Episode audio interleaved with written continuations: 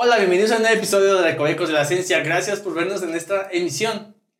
Imagínense que podemos tener energía eléctrica en nuestros hogares gratis gracias a las celdas solares. Es decir, podemos calentar nuestra comida con una estufa eléctrica, podemos cargar los automóviles eléctricos y andar por todos lados, inclusive tener en nuestros hogares los focos encendidos todo el día y nadie nos va a cobrar nada. Pero antes que esto suceda, tenemos que tener almacenamiento de energía. Es decir, toda esa electricidad que produce las celdas solares, guardarla en un lugar. Y este es el tema del día de hoy. Y por eso tenemos un invitado muy especial. Pero antes de presentarlo, quiero agradecer, como siempre, agradecerle a Yasmín que está detrás de cámaras.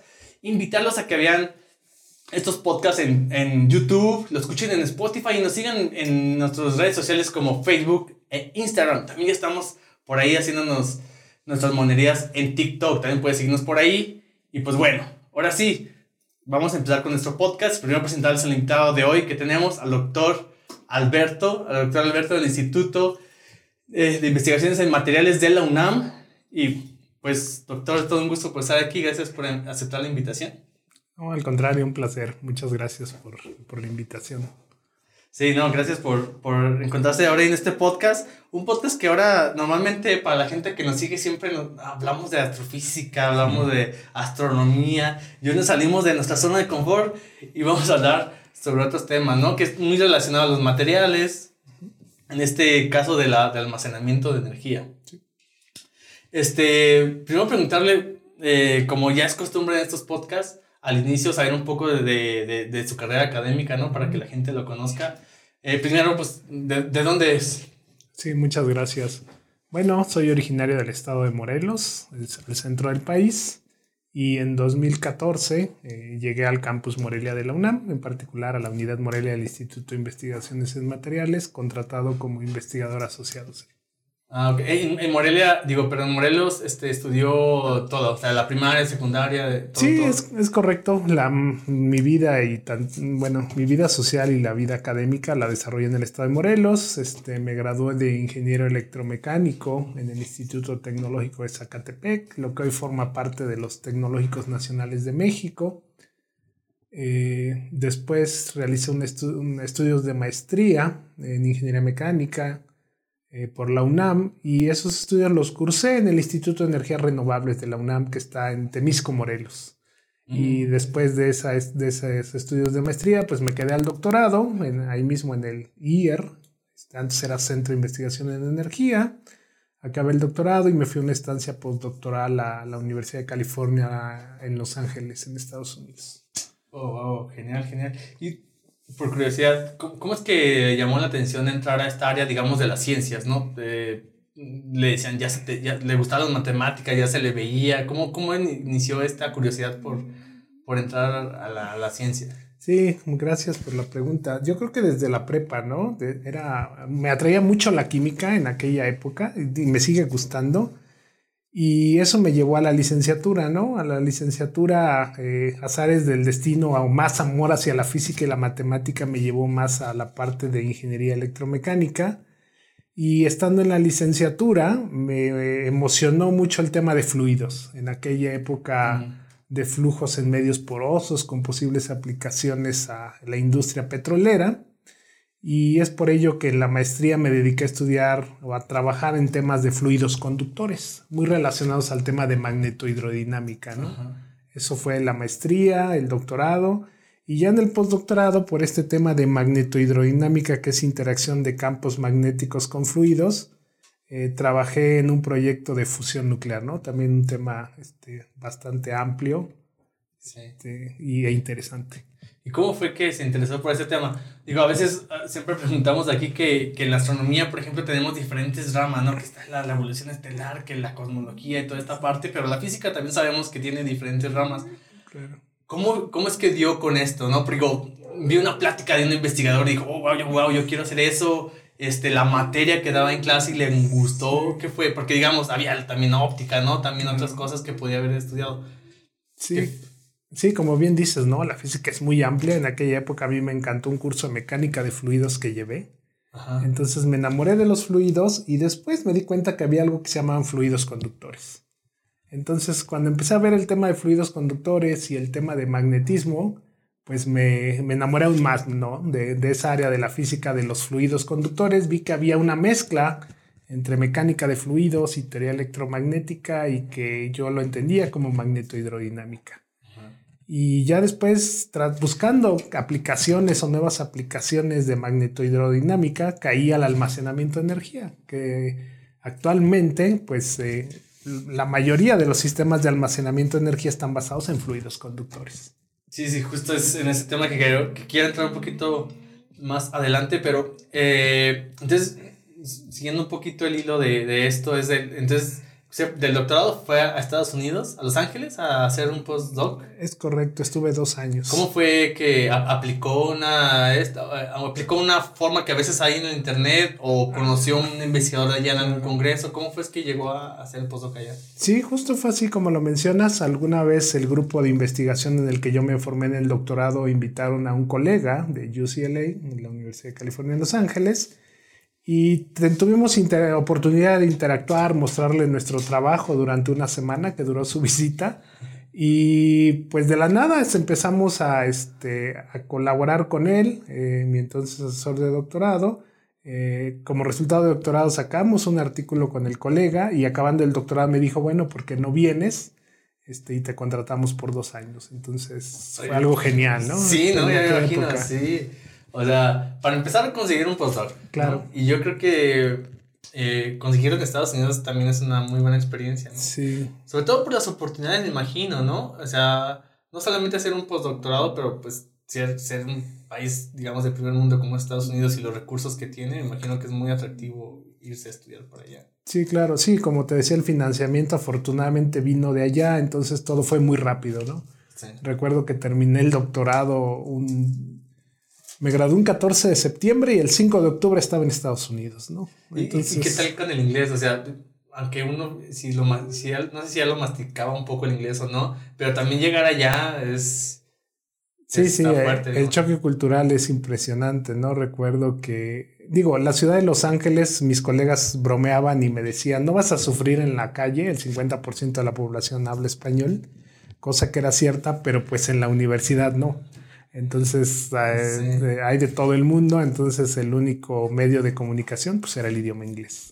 ¿Y nunca se sintió este, un poquito intimidado de decir, bueno, estaba en un instituto medio fuerte y, o sea, tengo que echarle ganas, pero, ay, híjole, en, esta primera práctica que voy a dar, a ver si me defiendo, no sé, no sé si tuvo ese tipo de experiencia. Claro, sí, fue, fue es impresionante. Ahora que lo mencionas, recuerdo mi primera charla y mi colega que oficialmente era el responsable de mi estancia, me dice, envíame tu presentación para revisarla. Y lo primero que me hizo fue de las 40 diapositivas, me dejó 20, ¿no? Entonces, este, fue así de, este, de esas cosas que, que, me quedaron mucho en la mente, ¿no? De cómo aprender a filtrar todavía un poco más todo lo que uno considera muy importante, ¿no? Sí, claro, sí. Entonces me quedé con una diapositiva de 20 y al final la volví a filtrar y creo que quedó en 10, ¿no? Si mal no recuerdo. sí, no, sí, sí, suele, uno que, Es que uno, yo creo que me ha pasado a mí, no sé si es lo mismo, pero uno quiere como mostrar todo lo que uno hace, ¿no? Digo, pues también quiere quedar bien y que estamos haciendo algo y casi, casi sin poder mostrar el currículum, ¿no? Para que vean. Claro. Pero pues sí uno entiende que pues ah, es, es es, es concreto, ¿no? La cosa, nada más a lo, a lo que vamos. Este, eh, después de, de, de, estar en Estados Unidos, me imagino que fue una experiencia padre, no solamente estar ahí en, el, en, ese, en un instituto en Estados Unidos, sino también, digamos, como, como, como dices, estar en, un, en el medio de, de Los Ángeles, convivir con mucha gente, que te abra la mente totalmente, ¿no? O sea, yo creo que fue un Alberto antes y después de ese postdoc.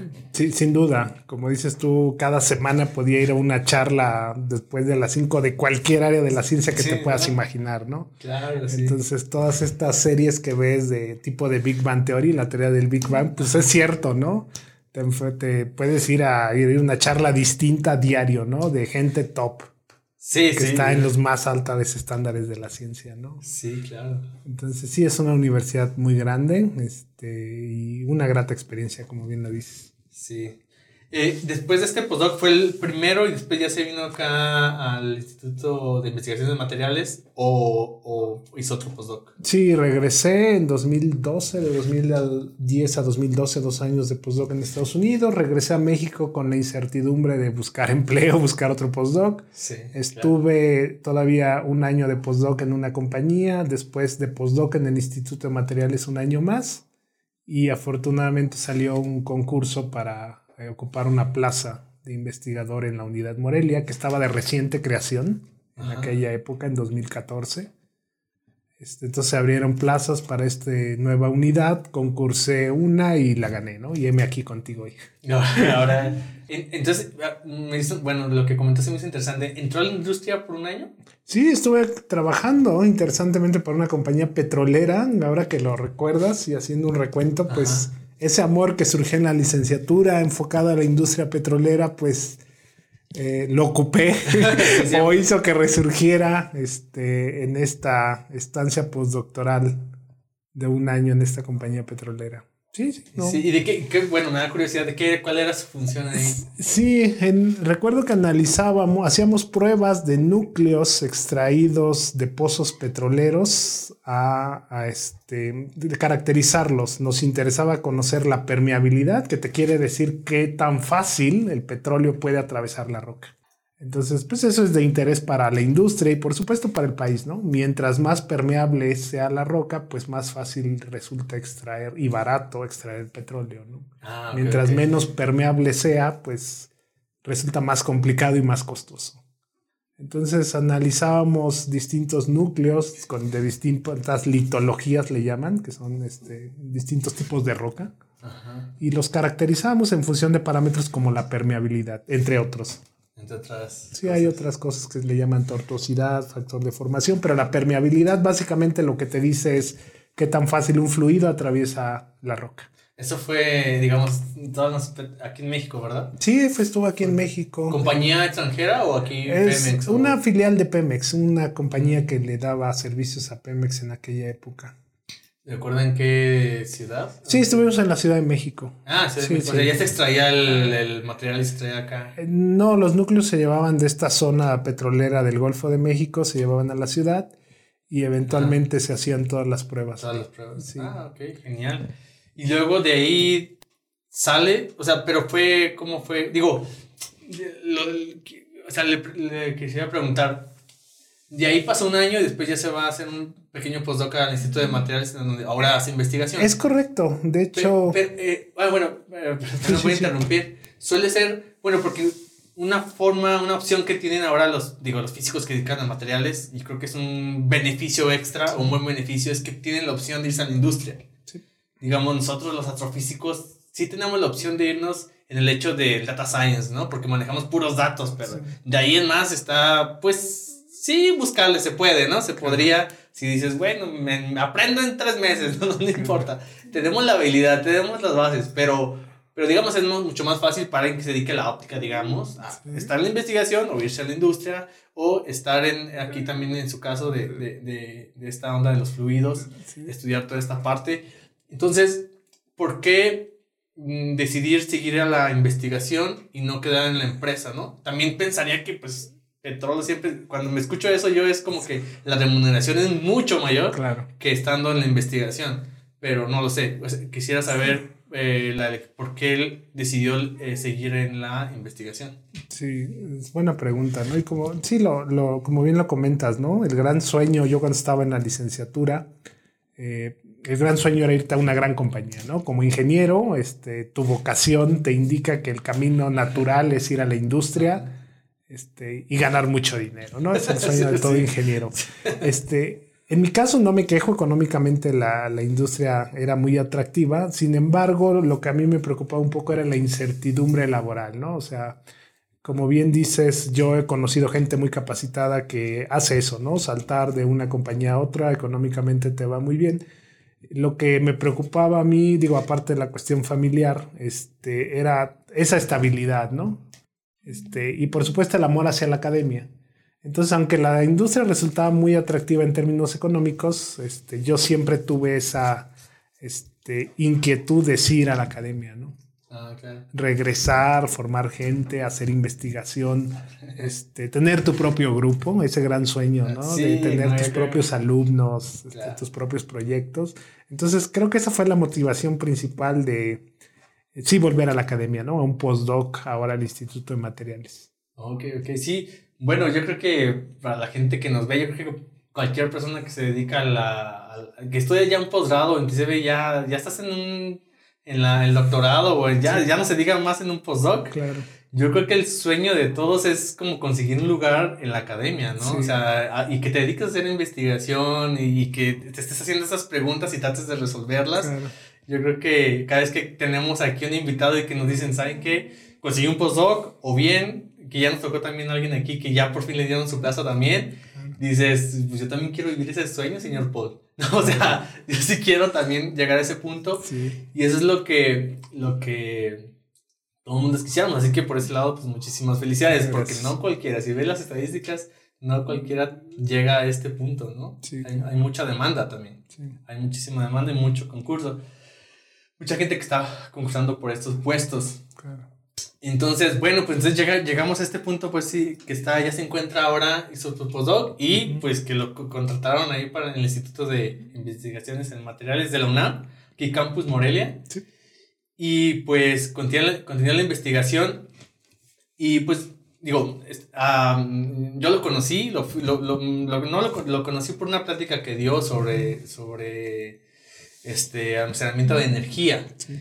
Sobre todo también se me hizo muy, impor- muy importante la plática porque creo que es, es tema de ahorita, ¿no? Esta es un tema muy calentito que, que, que es, que es muy importante de cómo manejamos la energía. A pesar de que tuviéramos, o sea, se nos dice, el- estamos en calentamiento global, ¿no? Y luego todo el mundo dice, no, pues una solución puede ser las energías verdes. Sí. O sea, es decir, no producir energía con carbón y petróleo, ¿no? Sino más bien eh, producir energía a través de paneles solares, energía eólica, ¿no? Y toda esta, esta, esta parte, pero también debemos de preocuparnos que si fuera posible, digamos, generar toda esta energía a partir de paneles solares o energía eólica o alguna otra energía verde, tenemos que tener dónde guardarla, ¿no? Porque se podría producir mucha de la que necesitemos en ese momento y tenemos que guardarla.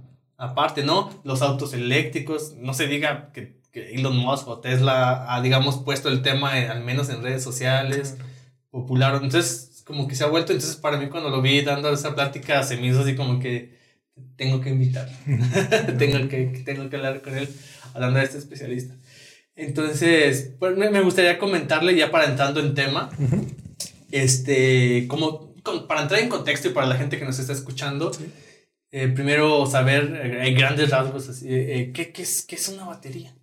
Sí, Bueno, una batería básicamente es un dispositivo que permite almacenar energía eléctrica. ¿Y cómo, cómo suele, cuál es el principio de funcionamiento de estos tipos de baterías? Mira, hay ciertos materiales que tienen la capacidad, este, solo algunos de ellos, de que pueden almacenar carga eléctrica. Esa es una propiedad de los materiales. Este, eh, algunos de ellos tienen, eh, bueno, están bien ubicados en la tabla periódica, tienen ciertas características y casualmente la naturaleza de esos materiales nos ha dado poco, ¿no? Entonces no podemos hacer este, una batería con cualquier cosa, sino con solo ciertos materiales. Y por cierto, el almacenamiento eléctrico, aunque es muy importante, también hay otras fuentes de almacenamiento, ¿no? Está el almacenamiento térmico. Este, a veces nos olvidamos de eso, ¿no? Es importante almacenar calor que eventualmente podemos convertir en electricidad. Ah, ok, ok, perfecto. Este, ¿cómo, cómo es que funcionan estos de, de- de- de- de- los de calor, igual que energía calorífica? Sí, bueno, Térmica, pues, hay algo que se llaman baterías térmicas, les llaman baterías de Carnot, este, entre otros nombres, y básicamente son, eh, las he visto de arenas, básicamente tú calientas o calientas un material o un fluido, Ajá. lo aíslas de manera que no pierda calor por convección, lo que ocurre en un tanque de los calentadores solares. Y eventualmente cuando este, pues ya no tienes eh, radiación solar o calentamiento que, que, que originalmente calentó este material, lo que haces es ocupar a este, este reservorio. ¿no? Ah, Entonces claro, hace circular ahora agua a través de él, por ejemplo, y este, pudieras generar vapor que eventualmente inyectas a una turbina y produces electricidad. claro. Ah, Entonces, almacenando calor, puedes producir vapor y con ese vapor produces electricidad. O al revés, puedes hacer almacenamiento electroquímico como en las baterías, almacenas electricidad directamente y sacas electricidad. Como estos, digamos, plantas, para la gente que no ha visitado Michoacán, vénganse en cuanto puedan, pero estos vimos, tuvimos un viaje por allá, ¿verdad? Y estaba en los filtros, ¿no? Me parece. En los azufres. Ah, azufres, perdón. Bueno, filtros también sí existen. Los azufres, sí, para la gente que no ha ido a Michoacán y quiere visitarlos, cuando venga a visitar los azufres, que son lugares muy bonitos, ahí, ahí hay como, este, produce, la, la CFE produce energía geotérmica. Es correcto, es una planta geotérmica. Somos, estamos dentro de los primeros países que aprovechan energía geotérmica y ese es el principio, ¿no? Producimos vapor, este, y con ese vapor lo inyectamos a turbinas y eventualmente tenemos electricidad. Sí, sí. Bueno, eso, es, eso está muy, muy interesante. Otra, una de, las, una de las cosas que me dan curiosidad también, de ahora, o sea, ¿qué tantas, más que marcas, ¿no? Que si Sony, Panasonic, si hay otras, cuántos tipos de baterías, sino más bien preguntarle en qué tipo de baterías existen. En cuestiones de material, las básicas, ¿no? Creo que las más conocidas son las de litio, pero no sé si son las únicas. Sí. Sí, justamente hay un, yo siempre digo que hay un zoológico de baterías, ¿no? Entonces, y nada más yendo un pasito atrás, eh, el almacenamiento de, electricidad es importante no solo en los autos eléctricos, sino incluso en los autos de combustión interna. Te doy un ejemplo, cuando tú echas la, a arrancar tu auto, ahí hay una batería. Es decir, si no tuviéramos baterías, los autos eléctricos, los autos tal cual de combustión no arrancarían, ¿no? Ya no se digan los eléctricos que ahora están de moda. Los ventiladores tienen un capacitor que sin, este, si, si no tuviera ese, ese capacitor, es un dispositivo de almacenamiento de energía, te permite almacenar mucha energía en, eh, que vas a ocupar en un instante corto de tiempo. Entonces el almacenamiento es fundamental, puede durar solo segundos, pero te sirven para los sistemas de arranque en ventiladores, en bombas, y todos tenemos bombas este, en casa, por ejemplo, para bombear agua de la cisterna, el tinaco, ¿no? Entonces, cuando dicen que el almacen, si el almacenamiento de energía o la electricidad en sí es importante, pues hay que preguntarnos de dónde sacamos el agua, la comida, ahora que están de moda las vacunas, ¿no? Hay que conservarlas. estamos escuchando y creo, este, y creo que es totalmente cierto, o sea, o sea, sé que es probablemente es un ejemplo como clásico del de los celulares, ¿no? Sí. O sea, que ahora posiblemente todos tenemos un celular aquí. Y, sí que se ha desarrollado mucho el touch, se ha desarrollado mucho que el hacerlo más grande, ¿no? Ponerle música. Pero, ¿qué serían los celulares sin una buena batería? Exacto. ¿no? O sea, creo que, y hasta mencionaban, y creo que eso sí me voló la cabeza, las redes sociales. O sea, nosotros no podíamos estar pegados con las redes sociales, no podíamos estar compartiendo, no podíamos estar ahí haciendo muchos movimientos en las redes sociales. Si la batería duraría media hora, o sea, qué hueva estar en redes sociales con una batería que dura media hora, ¿no? Sí. Entonces, hasta, esa repercusión tan grande, ¿no? O sea, el, que puedan funcionar las redes sociales, este, o sea, o sea magnífico esto de, la, de las baterías, por eso me, es un tema grandioso. O sea, no simplemente es el amanecer de energía y ya no, sino sus consecuencias que tiene. Sí, y volviendo a tu pregunta súper rápido, tenemos, bueno, estamos preocupados por el almacenamiento en dispositivos móviles, como bien dices, la batería, las laptops. Ahora no podemos imaginar nuestra vida sin ellas, pero el almacenamiento estacionario está cobrando relevancia y está cobrando relevancia porque eventualmente en algún punto tenemos que llegar a casa y conectar todos estos dispositivos. Ah, Entonces, Ahí es donde surge la necesidad de desarrollar sistemas de almacenamiento de energía, no solo para dispositivos móviles, sino a gran escala. Entonces, en dispositivos móviles domina, como bien dices, la, tecnología de ion litio que le llaman.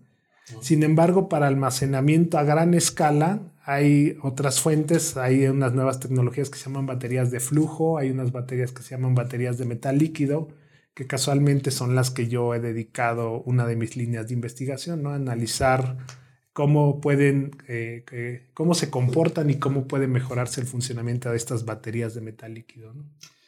¿Y, ¿Y, por qué se ha vuelto tan, digamos, quisiera tocar también estos temas, sus temas de investigación y también estos, estas otras baterías que existen, pero por qué es tan importante o se volvió tan importante las baterías de litio? Claro. Eh, pues uno, porque el litio tiene esa capacidad, ¿no? Como dije, hay ciertos materiales que este, tienen esta capacidad de almacenar mucha energía, ¿no? En instantes cortos de tiempo. y de eh, poder extraerla de ellos. El litio es, tiene eh, esta propiedad, es uno de los este, elementos de la tabla periódica más cotizados en términos de almacenamiento. Sin embargo, y como bien lo, había mencionado antes, pues es, eh, no es tan abundante ¿no? en el planeta y tiene la peculiaridad de que es altamente reactivo, es reactivo incluso en contacto con el aire. ¿no?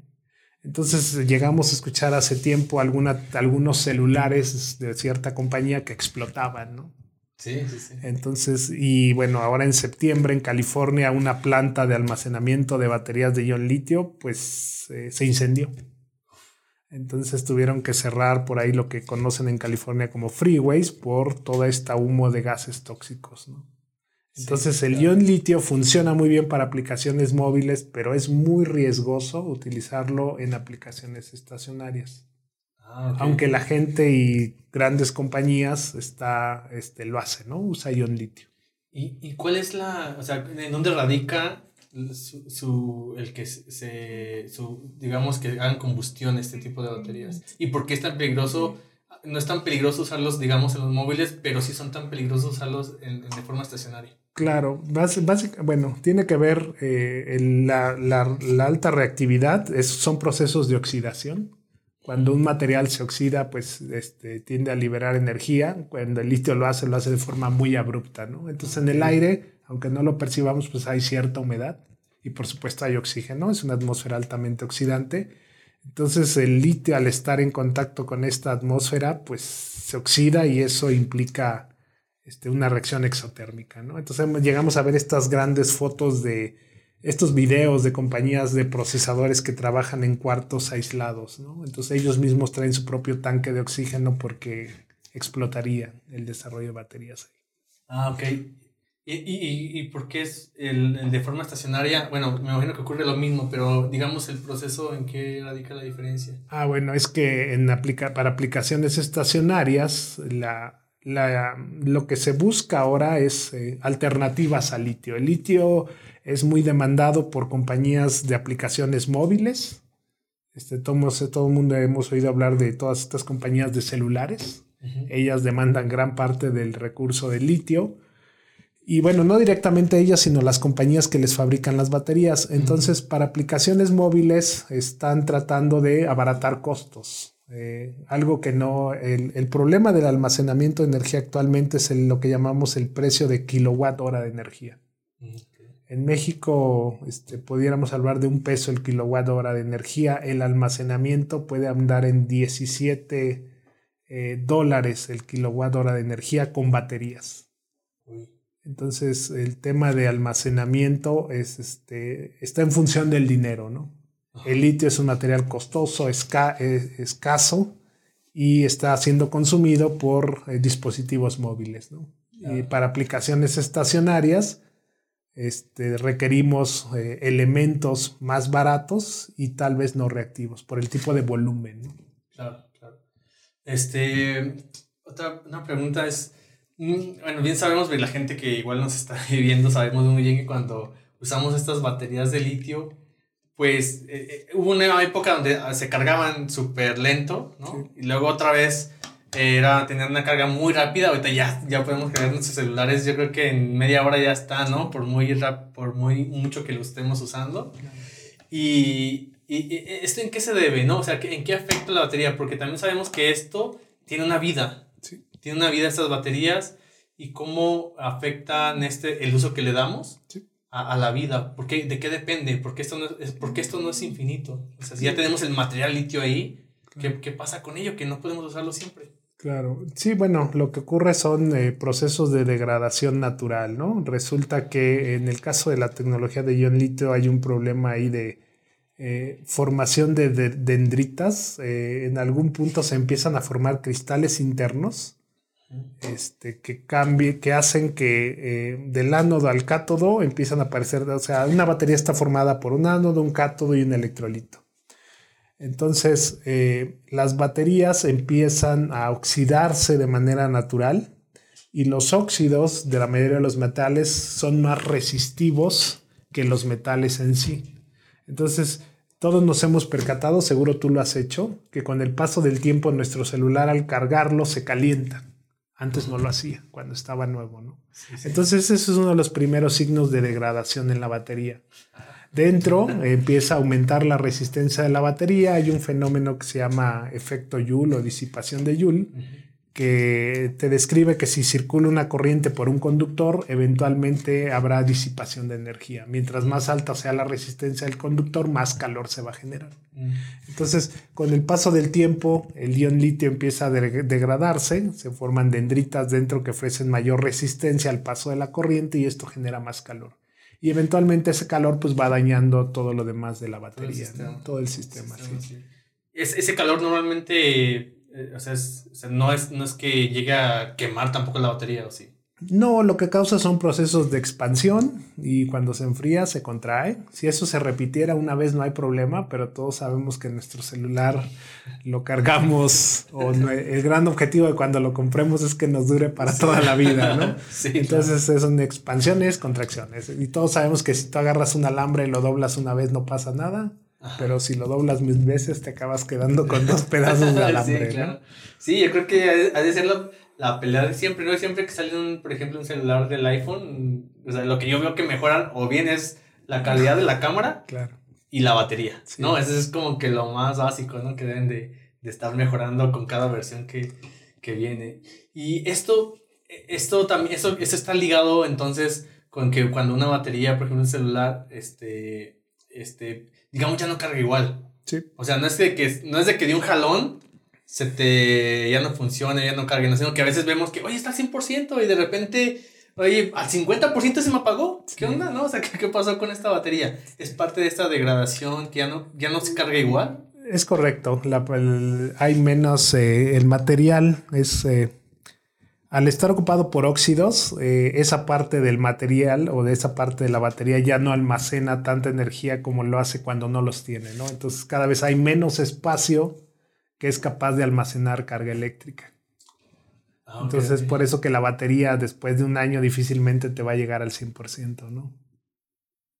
va siendo ocupado el material por óxidos del material, ¿no? Que no son tan capaces de almacenar o entregar energía. Bueno, si no la almacena no te la puede entregar, entonces cada vez hay menos espacio, ¿no? Claro.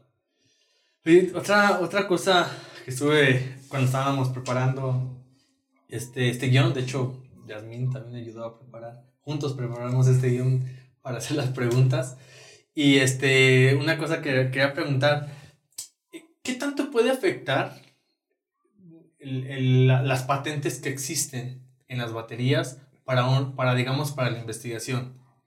Es decir, probablemente algún tipo de batería que ya tiene su patente, pues a lo mejor ya como la investigación, no sé si afecte para poderla reproducir, por ejemplo. No, hay que pagar derechos para esto en la investigación para poderlo hacer, o no hay tanto problema, o hay que tocar otras variantes. ¿Qué, hay, ¿Hay algún efecto en esto o no, no es algo que se...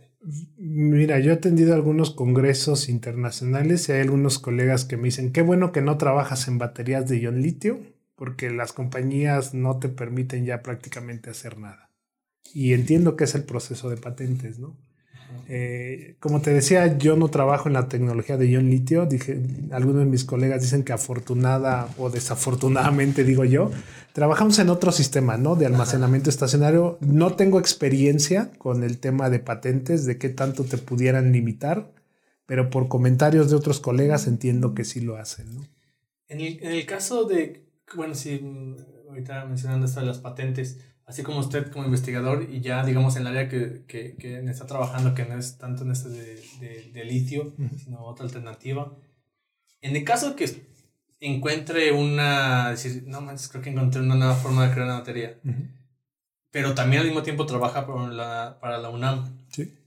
Aún así usted puede registrarla o dice, no, no, como ya estoy ahí tengo que registrar el nombre de la UNAM, o cómo, cómo usted daría ese proceso si es que existía, si pasa ese proceso.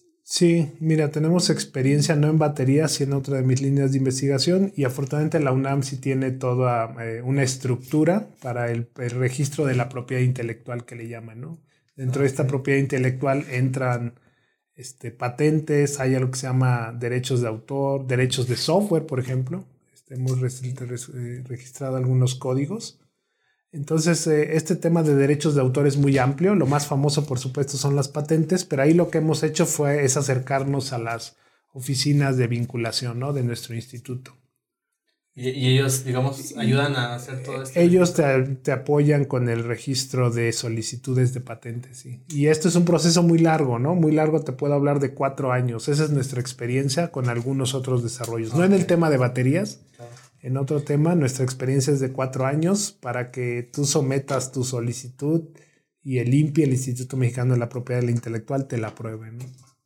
Ah, ok, o sea, sí, sí. ¿Y tiene algunos ya patentados? Este, no en el tema de baterías, este, estamos trabajando ahorita. Tenemos un derecho de autor en una otra, en otra línea de investigación y una patente en proceso. Lleva cuatro años y ahí vamos. Ah, sí. Eh, ¿Se puede saber o es.? es este, sí, está una, es una patente de una turbina Tesla en una colaboración con colegas. Ah, de hecho, es muy parecido al refereo. Esto es nuevo para mí, es muy parecido al refereo. Después de cuatro años te, te envían como un dictamen, el arbitraje le llamo yo, donde te dice, parece que tu vecino de Singapur este, encontró algo parecido, ¿no? Entonces tienes que decirme de cuál es la diferencia entre tú y el de Singapur.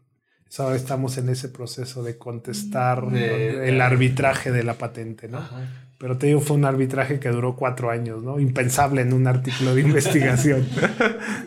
y, en, ese, en, ese aspecto, los derechos, ¿para quién van? O sea, digamos, si hubiera una remuneración por esta patente, ¿los 100% va para los investigadores que hicieron este descubrimiento o va una parte también para la UNAM? No, todo es eh, de entrar al registro sí es para la UNAM. La UNAM te reconoce este, como coautor de la invención o del descubrimiento, le llaman ellos, y como todavía no llegamos al, al punto de otorgamiento, pues no te sé decir qué porcentaje este, te, llegaría el investigador, ¿no? Si es que llegara. Si es que llegara. Pero de entrada, este, tú firmas eh, los documentos donde todo pertenece a lo ¿Ha habido casos, o sea, que usted conozca que diga, ah, este estudió conmigo, hizo un descubrimiento y ahorita...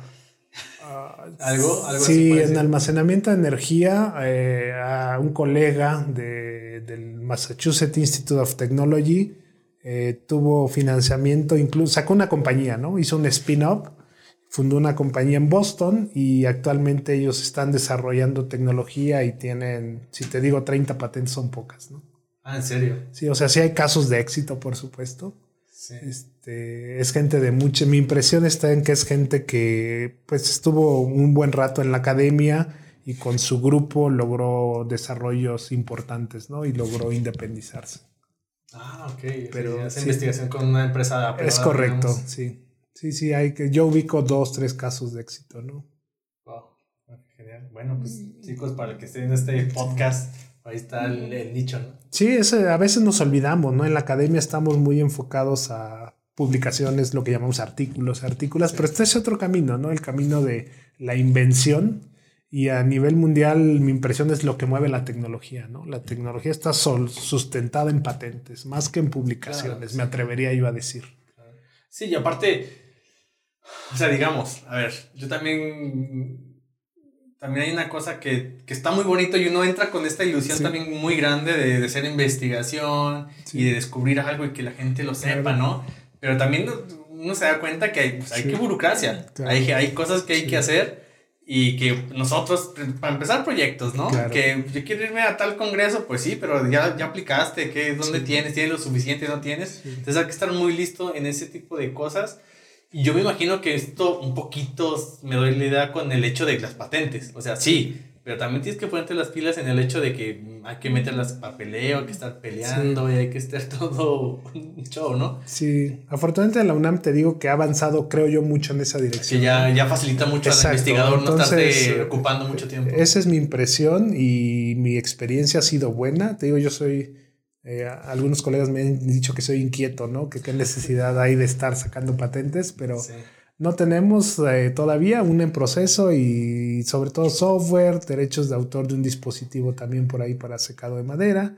Este, pero hay que jugar todas las cartas, digo y yo. este tipo de patentes, bueno, este tipo de cosas, no sé si como, como, bien me dices, a lo mejor no hay todavía, todavía no llega hasta este punto más, más de ya andar ahí con muchas patentes, pero eh, ellos se encargan de que si usaran tu, por ahí, tu, tu, tu digamos, el invento que, que realizaste, ellos se encargan de detectarlo y cobrar por eso, o tú tendrías que reportarlo a ellos. No, para nada. Digo, yo siempre que puedo hago, me aviento el comercial, digo yo, pero este, eventualmente en que en el instituto incluso se trabaja ya en catálogos no solo de servicios, sino de patentes, ¿no? Ah, y hay alguien que va y toca puerta a la industria y les dice, tengo estos posibles desarrollos. Ahí ¿no? están los desarrollos. Sí. Pero en el caso que una empresa esté usando ya lo que tú realizaste, pero tú ya lo tienes como patente, ellos se encargarían de decir, oye, están usándolo acá, yo no te preocupes, yo les voy y les reclamo y te cobro y tu parte te la doy. ¿Eso, sabes si hace eso también? ¿O...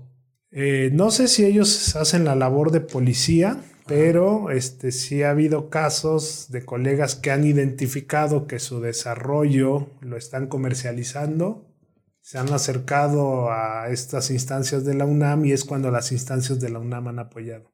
Ah. Entiendo que la labor de, este, le digo yo, de policía es un poco más compleja, pero Sí. estando uno en el medio yo creo que este, está uno más alerta, ¿no? De lo que uno hace y, Sí, bueno, y quién también. quiere copiarle a uno, seguirlo, sí, ¿no? claro, Sí. no, imagino que lo reportan por ahí. Y sí, y aparte es- me imagino que es muy difícil, pero como dices, a lo mejor ellos están viendo todas esas cosas y han avanzado bastante. Sí, ojalá- sí. Ajá, ya van, van por esos caminos. Entonces, este, digamos, para hablar, como para hablar un poquito más de estas baterías de litio, regresando a este tema, eh, sabemos que, que México tiene litio, ¿no? O acaba de descubrir ahí en Sí. Sonora, ¿no? Por ahí tienen Sí. unas reservas de litio y que, este, ¿qué, qué, es, ¿qué es lo que se está haciendo con esto, sabes? Bueno, probablemente como me has comentado, no estás muy metido en esta parte de litio, nada, pero has escuchado algo sobre si está haciendo, que está, ¿esto tiene alguna implicación ah, para ustedes que hacen es- estos desarrollos o es muy aparte? No, digo que en- encontrar siempre materiales como el litio, en el caso de nuestro país, pues resulta importante, ¿no? Se vuelve atractivo para las grandes industrias. ¿Qué estamos haciendo con el litio? Este, no lo sé, lo que sí espero es que sea algo bueno, este, que sí impacte sobre todo a la sociedad, ¿no? Que no nos pase como en el petróleo, que nos pasó el boom y pues ahora empezamos a tronarnos los dedos, ¿no? Digo yo, de, este, de qué vamos a hacer. Sí. Entonces esperemos no sea el caso del litio. Sí, claro, es, es, es una... Y, y, y otra una pregunta que te quisiera hacer también, este, muchos de los materiales, inclusive, o sea, es el litio, ¿no? Pero también a veces se combinan con otro tipo de Sí. materiales, no sé si es el cobalto Ujú. u otras cosas que se usan. A veces materiales, eh, eh, digamos, minerales o algo así, que no se encuentran en todo lado de la Tierra, como son escasos, ¿no? Claro. Y algunos como las tierras raras que hemos mencionado escuchar que están en, que están en China, ¿no? Ujú. Y entonces y, y dices, bueno, estamos del lado de Occidente, y- pero ¿qué tanto a ustedes en la investigación o todo esto puede afectarles en su, en su investigación? Exactamente. El hecho de que la, estén concentrados en ciertos países que a Sí, veces claro. están peleados con otro, como Estados Unidos, ¿no? Por ejemplo. Claro.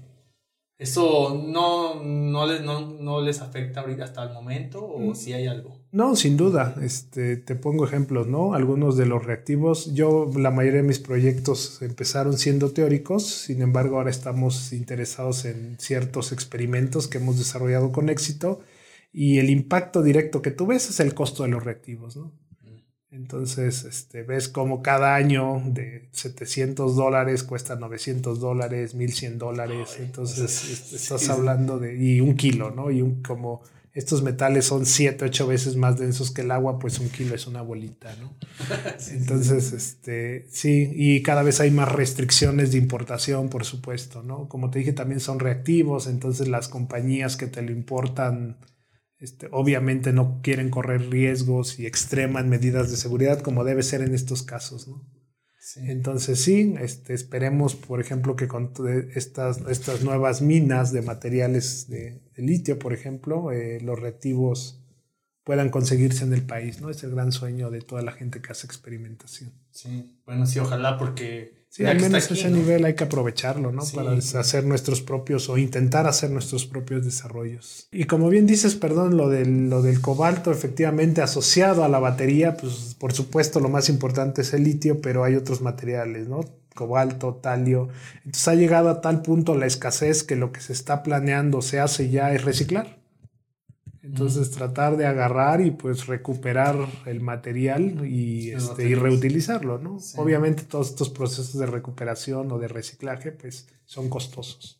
pero es lo que ya uno empieza a hacer, ¿no? Por restricciones de importación que eventualmente vendrán, de manejo y de seguridad.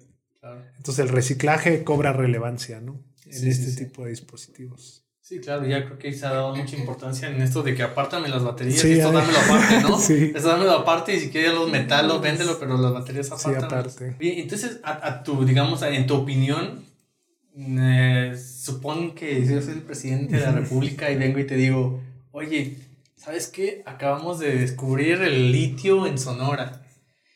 Pero también tú, eres investigador y sabes cómo están las baterías. Entonces, quiero un consejo tuyo. Dime si mejor nos gastamos, porque a lo mejor ya van a descubrir otra batería que esté hecho de otro material, que sea igual de eficiente o no. Entonces, el precio del costo del litio va a bajar, ya no va a valer lo mismo. Entonces, ¿qué me recomiendas? ¿Lo vendemos, lo usamos y lo acabamos rápido? O, no, todavía, tú que, eres, tú que eres investigador y no, aguanta, esto falta mucho todavía, entonces no pasa nada. Vamos a usar ese litio todavía sin preocupación.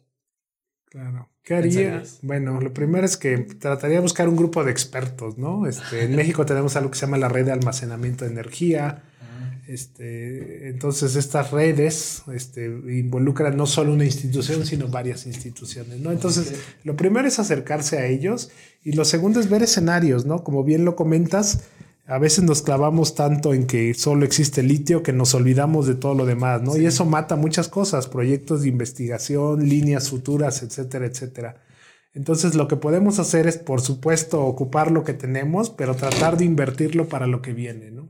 Ah, Entonces, propiciar investigación de nuevos materiales, sabiendo que todo es finito en este planeta, ¿no? Fue algo que no supimos hacer con el petróleo, ¿no?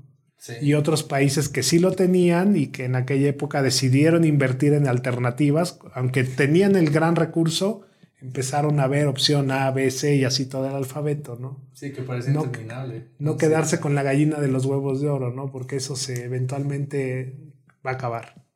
Entonces hay que aprovechar la abundancia para cuando no haya tanta, ¿no? Sí, yo, y eso creo que nos, nos, pasa mucho en la astronomía, ¿no? Suele ser que la astronomía a veces todavía, a, diferencia de los otros temas como en el área de la física, de óptica, algo así, tarda más en tener una posible aplicación. Claro. No, digamos, son efectos colaterales a veces, ¿no? Que ponemos siempre de ejemplos, por ejemplo, lo de los SDS y todo eso que fueron desarrollados para la astronomía o cosas así pero que digamos toman mucho más tiempo. Eh, posiblemente ya en el área de la batería la aplicación es mucho más rápida que, que en esta área, pero sí que los, digamos, a lo que les llamamos los tomadores de decisiones, ¿no? ya sean políticos, senadores, lo que sea, vean este tipo de, de, de inversión a futuro, ¿no? Porque a veces, bueno, a veces así lo veo, ¿no? Es desde que tengo seis años y yo quiero que la gente vea y no le hace que yo me acabe todo esto. Claro. ¿no? Entonces, sí tener ahorita que lo mencionas, sí que, que, que tener esta visión. ¿no? Sí, diversificar, digo yo, siempre. No, no casarnos con solo un camino, ¿no? Tenemos que tener listos varias opciones. Claro, sí. Oye, es innegable también que estamos hablando de baterías, súper innegable hablar sobre carros eléctricos. Claro. Y pues parece ser que como eh, Elon Musk ha estado, ha estado como empujando mucho hasta el límite, si se puede, el desarrollo de unas baterías para su nuevo, este, para sus autos, ¿no? Y creo que hasta creo que tiene este hasta empresa, ¿no? De, de, de baterías, de almacenamiento, ¿no? Sí. No, no, recuerdo el nombre, pero, pero que le, ha invertido. Ya ha desarrollado una nueva batería que se llama, aquí lo tengo anotado, bueno, creo que se llama baterías 4680.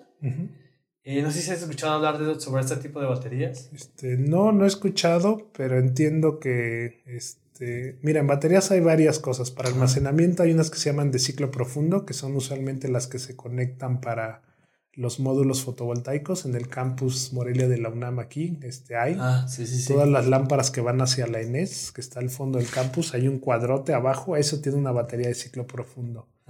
Este, Tesla, la compañía que tú mencionas, es una de las compañías líderes actualmente y entiendo que gran parte de su tecnología está basada en litio, pero ya hay otros desarrollos basados en sodio, que es otro elemento de la tabla periódica. Y uno de los eh, problemas es la alta densidad de energía. El sodio aún no compite con el litio, pero en costos es más redituable. Ah, Entonces, eh, y pues sodio tenemos, eh, todos nuestros océanos en principio nos permitirían extraer sodio, ya que está metido en la sal, ¿no? Entonces, eh, tengo entendido que Tesla está yendo hacia, hacia las baterías de sodio también. Pues, no por temas de eh, cantidad de energía que puedes almacenar, sino de costos. Desconozco la tecnología que tú mencionaste ahorita, ¿no? Sí, sí. Pero la mayoría de las nuevas tecnologías hacen un balance entre eso, entre mucha energía, algo que en poco espacio te, te permita almacenar mucha electricidad, y ahora, por supuesto, está cobrando relevancia de cuánto cuesta almacenar. Es un poco el tema que te decía de kilowatt hora este, por kilogramo. Sí. ¿Cuánto cuesta el kilowatt hora? ¿no? Okay. Este, justo, bueno, para ir ya entrando y como llegando, convergiendo a, los estudios que realizas, es como ver esas alternativas que hay a las, al, no, al, no al litio, ¿no? Sino como esto del, del sodio, me parece. No sé si hay otras opciones. ¿Cuál, ¿Cuáles otras opciones existen, bueno, de las que recuerdes, aparte de usar litio? Sí, hay, hay desarrollos basados en antimonio y bismuto, hay desarrollos basados en calcio este, que el calcio también es un material abundante, no tan reactivo como el litio o el sodio, y aunque no almacena tanta energía, pues otra vez el precio de el costo, el término del dinero, pues cobra relevancia, ¿no? Este, justamente también por todos estos eh, problemas geopolíticos que mencionaba, ¿no? Entonces la, la, la, visión hacia el almacenamiento es tratar de usar eh, eh, materiales locales para los desarrollos locales. Ah, Entonces, evitar estos posibles conflictos internacionales. Y, me parece hablar un poco de lo que tú estás haciendo, eh, en qué va dirigido, cuál es el, el, objetivo o los, digamos, la motivación de, de, de, tu trabajo en estos tipos de desarrollos y qué es lo que esperan alcanzar. Claro. Sí, mira, empezamos eh, un poco regresando al tema de fluidos conductores. Yo alguna vez dije, ¿qué relación hay entre los fluidos conductores y la magnetohidrodinámica? Este, me di cuenta que había, convergía algo que era el almacenamiento de la energía. Entonces, una de las ventajas de estas nuevas tecnologías basadas en fluidos conductores es que eh, tienen una alta densidad de energía. Comparada con las baterías sólidas, que son las que ocupamos en estos dispositivos y es la base del ion litio, estas baterías líquidas permiten almacenar más energía en menos volumen. Y lo que es mejor, la resistencia de estos sistemas es menor comparado con los sistemas sólidos. Y no permiten la formación de estas estructuras que te decía que se llaman dendritas en los sólidos. Entonces, eventualmente, si tú cargas, descargas un sólido, hay expansión, contracción, expansión, contracción. Eso eventualmente causa fracturas en el sólido. Un líquido, si tú lo calientas, lo enfrías, lo calientas, lo enfrías, nunca se va a fracturar, sigue en estado líquido. Entonces, los tiempos de vida de estas nuevas tecnologías basadas en fluidos conductores son mayores a los tiempos de vida de las tecnologías de estado sólido. Entonces, esa es la, que, la motivación principal, ¿no? Desarrollar tecnología que no solo funcione ahorita, sino que esté funcionando en 20 años, ¿no? Ah, y que funcione con eficiencias de 70% al menos después de 20 años, ¿no? Cosa que es impensable en la tecnología sólida difícilmente un celular nos va a durar 20 años, ¿no? Bueno, la batería. o la de una laptop, ¿no? Entonces, esa es la motivación, ¿no? Tratar de desarrollar dispositivos de larga duración, ¿no? Que almacenen. Y ahora, digamos, de lo que mencionas, eh, ¿cuál es el pero, digamos? ¿Cuál, ¿Por qué todavía no está esto en boca, ¿no? ¿Por qué no está dejando de lado un litio? Claro, eso es una muy buena pregunta y el problema está en que la mayoría de los metales, para llevarlos al estado líquido, pues tienes que meterles energía. Es decir, para todos sabemos que el aluminio, el hierro, tú agarras un clavo y difícilmente lo puedes ver en estado líquido. Para hacerlo tendrías que calentarlo. Y estas temperaturas, este, para el aluminio, por ejemplo, están arriba de 700 grados, ¿no? Entonces, uno de los grandes críticas a estas tecnologías de fluidos conductores es el costo de energía que tú tienes que meterles para llevarlos al estado líquido. Ah. Sin embargo, como te decía, cuando tú haces pasar electricidad por un conductor, este se calienta. Y lo veíamos antes en los focos, ¿no? Incluso esta tecnología LED, si tú agarras el foco, está un poquito más caliente. Entonces, una de las, eh, de las eh, respuestas está en que esta misma energía para almacenar eventualmente va a calentar el sistema. No al grado de fundirlo, pero sí te va a dar un poco más o vas a requerir menos eh, combustible inicial para fundirlo. Entonces, ahorita hay, una gran, hay un gran debate entre hacer mezclas de materiales que tengan un bajo punto de fusión. Empezaron en 700 grados y ahorita ya lo han bajado hasta 200. ¿no? Ah, okay. Entonces, ah, ¿son materiales de qué tipo de materiales? Estamos hablando de aleaciones de antimonio y bismuto. Ah, son, son, a diferencia de litio, son abundantes y demás, ¿no? Hay unos metales que son los que nosotros usamos en el laboratorio, que es el galio o aleaciones de galio. El galio es líquido a temperatura ambiente. Entonces tú puedes comprar galio y es como el mercurio que usábamos en los collares de antes de las ferias, ¿no? Que todos traíamos un collarcito con una burbuja de, de mercurio, ¿no? En los, en los termómetros también que antes había en casa o en los hospitales, ¿no? Entonces el galio es un metal muy noble, es líquido a temperatura ambiente y no es tóxico como el mercurio. El problema es el costo otra vez, ¿no? Entonces... Este, es muy raro también el galio. Eh, sí, es costoso, en particular cuesta alrededor de 1.100 dólares el kilo, ¿no? o sea, un dólar el gramo. Sí, digamos, creo que la toxicidad también es un tema, ¿no? Porque supongamos que ya, ya generamos electricidad y ponemos una batería aquí en mi casa, pero si pasa algo con esa casa y estamos dormidos, claro. Eh, nos llamábamos, ¿no? O sea, sí, la verdad es que también, eso también representa un gran problema, ¿no? Para su practicidad. Es correcto, ¿no? O sea, eso es, también eso ha limitado un poco el tema de vehículos eléctricos, ¿no? Que sean seguros y los, no lo son por la batería que te decía. La tecnología de ion litio, cualquier batería que tú abras dice no abra, ¿no? Y efectivamente no la abran. es en serio. Sí, puede causarle un incendio, ¿no? O sea, la reacción exotérmica es tan brutal que causa un incendio, ¿no? Claro. Sí, son materiales altamente flamables. Entonces ese es un tema, la toxicidad, por supuesto. Una vez que estos materiales este, se, se van a líquido, los, que me mencionas, por e, este, en este sistema, ¿tienes que mantenerlos en esa, inyectarles tanta energía para que se mantengan líquidos o Sí, eventualmente sí, pero también ah, recuerda que hay el que se llaman aislantes, ¿no? Entonces, ah, el, gran cuello, eh, la tecnología de aislantes juega un papel fundamental, los aislantes térmicos. Entonces, una vez que tú los llevas al estado líquido y están bien aislados, con el mismo proceso de carga o descarga, es posible mantenerlos en estado líquido. Con mínimo. Ah, claro, claro. Y los sistemas de almacenamiento, los que tenemos calentadores solares en casa, hay algo que se llama el tanque el tanque donde se almacena el agua son de, este, no sé, 80, 100 litros, trae un sistema de recubrimiento que funciona como aislante, ¿no? Entonces en la noche siempre tenemos un poquito más de agua caliente, ah, a pesar de que ya no haya sol, ¿no? sí, sí, sí.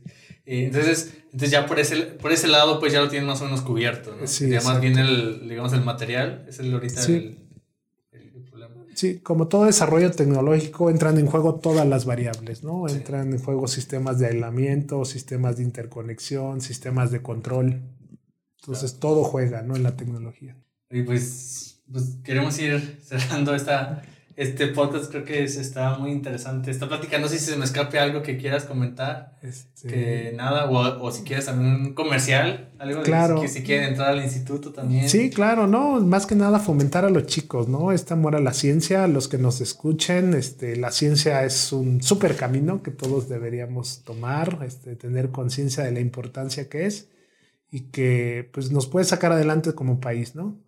Este, acérquense a Liria, al campus Morelia de la UNAM. Es un campus muy lindo, sustentable. Los que estamos ahí lo disfrutamos mucho. Este, por supuesto, acérquense al Instituto de Materiales. Este, tenemos eh, posgrados, maestría, doctorado, este, tesis de licenciatura, servicio social, etcétera, ¿no? Entonces disfrutamos y nos gusta mucho lo que hacemos, ¿no? Claro, si no, sí, en realidad creo que de los pocos campos que he estado está muy agradable este de Morelia. ¿Para qué no, no, no, no, le pedimos mucho a otros institutos para nada? Entonces, anímense a venirse. Vean las escuelas también, de repente hacen escuelas de verano y de ahí es una buena oportunidad para venir a visitar y conocer y a ver si les gusta. Es correcto. Ustedes mismos tienen un evento muy importante. Este, nosotros en la Unidad Morelia tenemos varios. La Escuela de Ciencia de Materiales y Nanotecnología en la Ciudad de México tenemos la Escuela de Ciencia, Ciencia e Ingeniería de Materiales. Este, acérquense, hay almacenamiento de energía. Acuérdense, la energía no está de moda ahorita. Yo siempre he dicho que va a estar de moda toda la vida. ¿no? Yo creo que sí, es muy importante la energía. Claro, cada que vean su celular recuerden eso, ¿no? Cada que abran el refri, cada que prendan la estufa, cada que se metan a bañar y les gusta el agua caliente, piensen en la energía. Claro, sí, sí, sí. Es, es, es muy importante.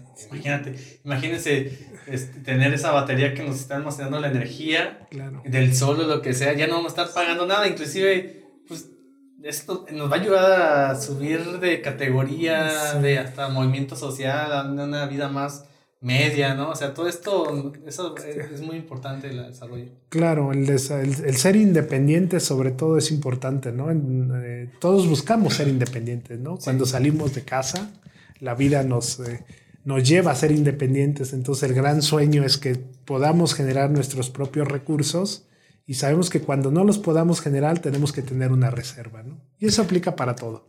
Reserva de comida, reserva de dinero y, ¿por qué no, una reserva de energía? Exactamente, y con eso, con, esa, con esos comentarios me gustaría irnos despidiendo, pero para esto queremos entrar a una sección que se llama las reco preguntas que le hacemos a nuestro invitado para que hacemos al final del podcast. Y bueno, me gustaría hacer estas preguntas, a ver qué, qué opinas sobre esto. Y bueno, primero, la, pregunta, la primera pregunta que hacemos es, de todas las preguntas abiertas que hay en la ciencia, ¿de cuál le gustaría saber la respuesta? Ah. Hay, en mi área en mecánica de fluidos hay, ah, ah, hay un tema que es eh, si las ecuaciones de Navier-Stokes tienen solución única. Me gustaría conocer esa respuesta. ok, perfecto. Eh, la, otra pregunta sería... El premio es un millón de dólares, por cierto. Por eso me gustaría conocerla. para, que, para que me la digan. ok, ok. Eh, de todos los descubrimientos a lo largo de la historia de la ciencia, ¿cuál le parece el más impresionante? Ah, difícil, pero yo creo que las vacunas. Por el tema, un poco por lo que estamos viviendo ahora. Ajá. Sin duda el desarrollo de vacunas para mí es importante. Es un descubrimiento. Sí. Este, otra, la siguiente pregunta es, ¿qué gran invención querría que se inventara antes de morir? Sea, que, que usted lo quiere ver con sus propios ojos. Difícil, difícil. Ah, tal vez sí este sueño de vehículos autónomos, ¿no? Me tocó verlo en Estados Unidos, algunos primeros esfuerzos, ¿no? pero este, todavía da miedo ver autos que chocan, este, etcétera, etcétera. Tal vez eso, ¿no? El gran sueño de subirme y poder ir leyendo, ¿no? Sin contratiempos y, llegar a la oficina. sí, avanzarle al trabajo. Avanzarle, exacto, a la oficina, es lo que llegas a la oficina. Eh, la siguiente pregunta es, ¿cuál es la gran, cuál es la contribución que le gustaría dejar a la humanidad con su investigación? Mm. Tal vez mostrar que no hay caminos únicos para resolver las cosas. Yo, por ejemplo, no soy, no me considero un especialista en baterías, sin embargo, heme aquí, ¿no? Hablando un poco de baterías y tratando de hacer un esfuerzo en el tema de baterías. Entonces, eso, mostrar que no necesitas ser un especialista en un tema para mostrar que puedes ayudar en él o contribuir en algo. Ok, perfecto. Esta pregunta es eh, ahora sí que más de, en este ámbitos del universo y todo, pero es, ¿cree que hay vida inteligente en otros planetas? La respuesta corta es sí. Pues da, da, miedo, ¿no? Da miedo pensar que estamos solos este, y tal vez sea un poco egoísta. Entonces yo creo que si hay vida inteligente. La pregunta es tal vez si ellos nos consideran inteligentes a nosotros y por eso les da miedo contactarlos. No lo sé, pero me gusta, me gusta pensar que sí. Hay alguien más allá arriba, ¿no? ok, perfecto. Y bueno, pues para terminar esta última pregunta, ¿formaría parte de los voluntarios de la primera misión a Marte?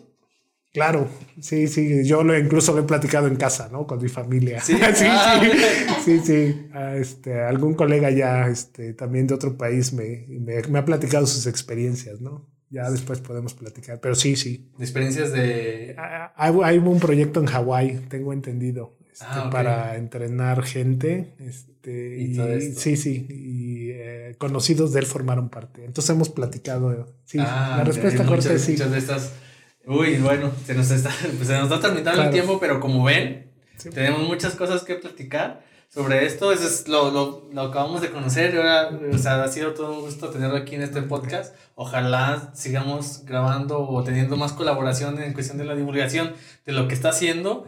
Y pues a nosotros que nos encanta hablar de la ciencia, Claro. simplemente por este placer de estar hablando de la ciencia. Entonces, gracias por, por estar aquí con nosotros. Agradecerle a toda la gente que nos estuvo eh, escuchando o viendo por YouTube este podcast. Y pues eh, antes de despedirnos, agradecerle a Yasmín que estuvo aquí detrás de cámaras todo este rato, que ha estado aquí vigilando que todo salga bien. Así que muchas gracias por, por, por estar al pendiente de todo esto, por, por, ayudar- por ayudar crear aquí la, el guion para estas preguntas.